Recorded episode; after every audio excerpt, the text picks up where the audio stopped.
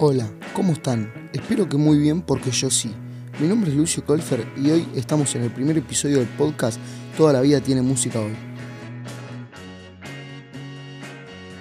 Hoy vamos a hablar de la historia y el origen del rock nacional.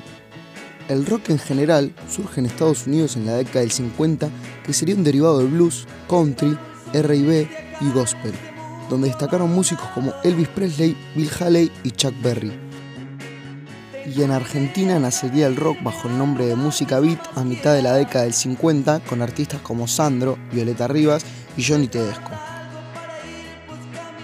En la década del 60 este género en Argentina estaba mal visto, tenía mala reputación y los medios no lo apoyaban. Pero luego, tras tanta repercusión, los medios y productores comenzaron a apoyarlo y salieron famosas revistas como Pin Up y para 1967 se consolidaría como rock nacional con bandas como Los Gatos, Manal y Almendra. Para el 70 el rock ya tenía mucho éxito en nuestro país. Habría festivales de rock como Festival Pinap y Buenos Aires Rock.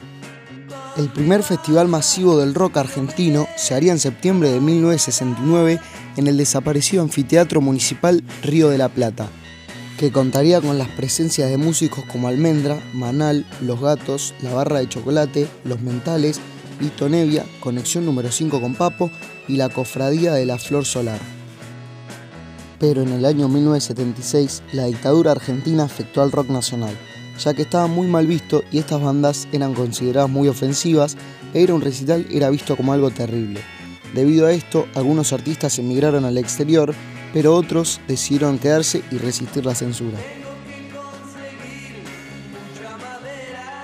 En 1982, durante la Guerra de las Islas Malvinas contra Reino Unido, el gobierno prohibió la reproducción de música en inglés en los medios de comunicación, lo que le dio pie a la música nacional para dar a conocerse mejor.